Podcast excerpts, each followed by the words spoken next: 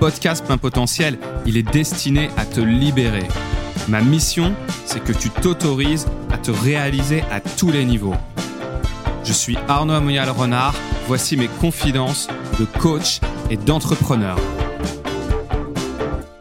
C'est parti pour cet épisode qui sera peut-être en plusieurs parties, on verra parce que euh, j'ai vraiment envie que ça puisse te servir, que ça te génère des déclics et je voudrais pas que ce soit indigeste. Sur les épisodes précédents, j'ai posé les bases pour que tu saches où est-ce que tu mettais tes oreilles. Là, l'idée, c'est que tu t'appropries vraiment le plus possible ce que je vais te livrer parce que ça peut réellement changer ta vie. Alors, c'est à propos d'une phrase que j'ai beaucoup, beaucoup entendue et que j'entends encore régulièrement aujourd'hui. C'est ce fameux je n'ai pas confiance en moi alors que j'ai lu tout le rayon FNAC du développement personnel. Waouh Alors, effectivement, c'est quelque chose que j'ai eu plein de fois en cabinet. Je vais même te dire, une fois qui m'avait un petit peu marqué, c'est une cliente qui avait elle-même écrit des livres typés, orientés dev perso et qui était en totale perte de confiance.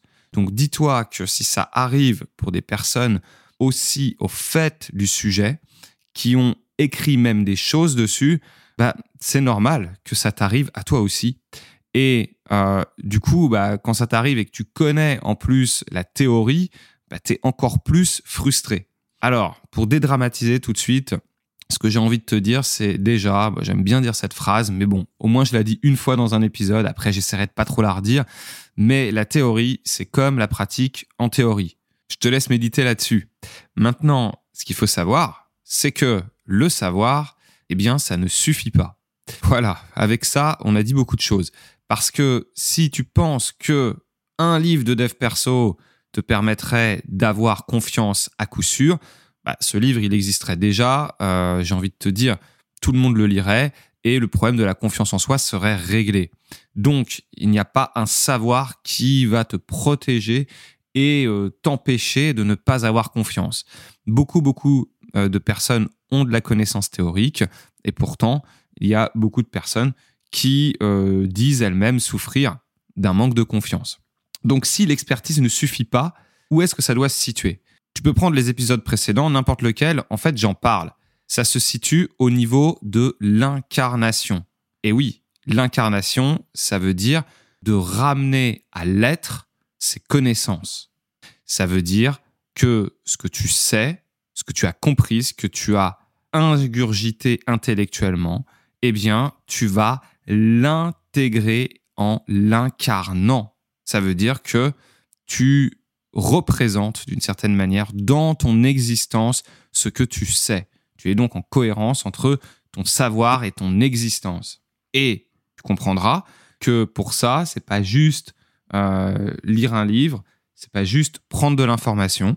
C'est pour ça que même des personnes expertes, des thérapeutes, des coachs se font suivre. C'est même d'ailleurs obligatoire dans notre pratique eh bien, de régulièrement se faire aider, se faire accompagner parce que oui, on peut avoir des baisses de confiance.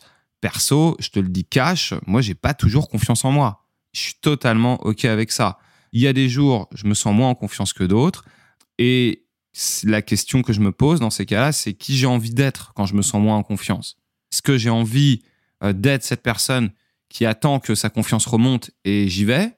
Ou alors, est-ce que j'ai envie d'être cette personne qui, ok, euh, je suis pas super en confiance, mais j'y vais quand même. J'attends pas. Bah, je te dis, hein, il y a des fois, je vais être sur l'option 1 et parfois, je vais être sur l'option 2. Mais voilà, te poser cette question-là de qui j'ai envie d'être, encore une fois, et là, c'est le lien avec l'épisode juste précédent, bah, en fait, ça change la donne parce que ça te permet d'assumer à ce moment-là ton choix. Si euh, tu as envie d'attendre d'être dans une meilleure énergie pour passer à l'action, par exemple, tu as le droit. Ensuite, si euh, non, tu as envie de te conditionner, tu as envie, entre guillemets, d'un peu forcer le truc pour te permettre de te développer, eh bien, tu as le droit aussi. Mais c'est assumé parce que tu te dis, OK, je veux être cette personne. À ce sujet-là, moi, il y a un truc qui m'aide en tant que coach, c'est euh, quand j'ai des passages à vide, quand, bah voilà, justement, je suis en perte de confiance, je me dis, justement, quel coach je dois être? Qu'est-ce que je dois incarner? Si je veux être crédible auprès de mes clients, si je veux les amener plus loin, si je veux les amener à se révéler. Et ça, je peux me le demander autant en tant que coach qu'entrepreneur. Quand par exemple j'accompagne des entrepreneurs à euh, se développer, eh bien pareil, je me dis si moi-même je n'incarne pas ce que je dis, je suis pas crédible. Et ça, ça me pousse justement à euh, incarner, à être toujours dans l'incarnation. Et d'ailleurs, ce que je vous dis là, c'est des choses que j'essaye à mon niveau de faire exister dans mon être. Et pour aller plus loin là-dessus, un savoir qui serait désincarné est beaucoup moins transmissible, beaucoup moins audible que un savoir, une compétence qui va être incarnée. Alors ça veut pas dire que par exemple si tu es coach, tu dois toujours être en confiance toi-même pour aider des personnes, mais euh, ça veut dire que ce que tu exprimes, ce que tu sais, si tu l'incarnes, tu vas pouvoir beaucoup plus facilement le transmettre, euh, ne serait-ce que inconsciemment, parce que tu aimais, parce que tu dégages. Et tu vois là, quand je te fais cette confidence, parce que je pense que c'est pas euh, tous les coachs euh, qui assument d'avoir des moments de confiance, des moments de moins grande confiance, eh bien, ça permet aussi de dédramatiser la chose. Et de la même façon, si tu veux transmettre à quelqu'un une énergie de confiance, eh bien, ça va être comment tu es avec cette personne-là. Si tu lui dis juste aie confiance en toi, mais que toi-même tu n'y crois pas, si tu regardes cette personne avec des yeux euh, qui disent le contraire, ben en fait ton message il va être brouillé. Le meilleur moyen d'apprendre la confiance à son enfant, c'est soi-même d'être le parent qui lui fait confiance et également la personne qui incarne cette forme de confiance ou tout simplement qui est OK avec le fait, là, aujourd'hui, dans l'instant, de ne pas être vraiment en confiance. Quand le problème, entre guillemets, est dédramatisé, il y a déjà une grande partie de la solution qui peut être trouvée. Mais je sais pas si tu te rends compte, mais là, depuis tout à l'heure, on parle de la confiance et on n'a pas vraiment défini ce que c'était.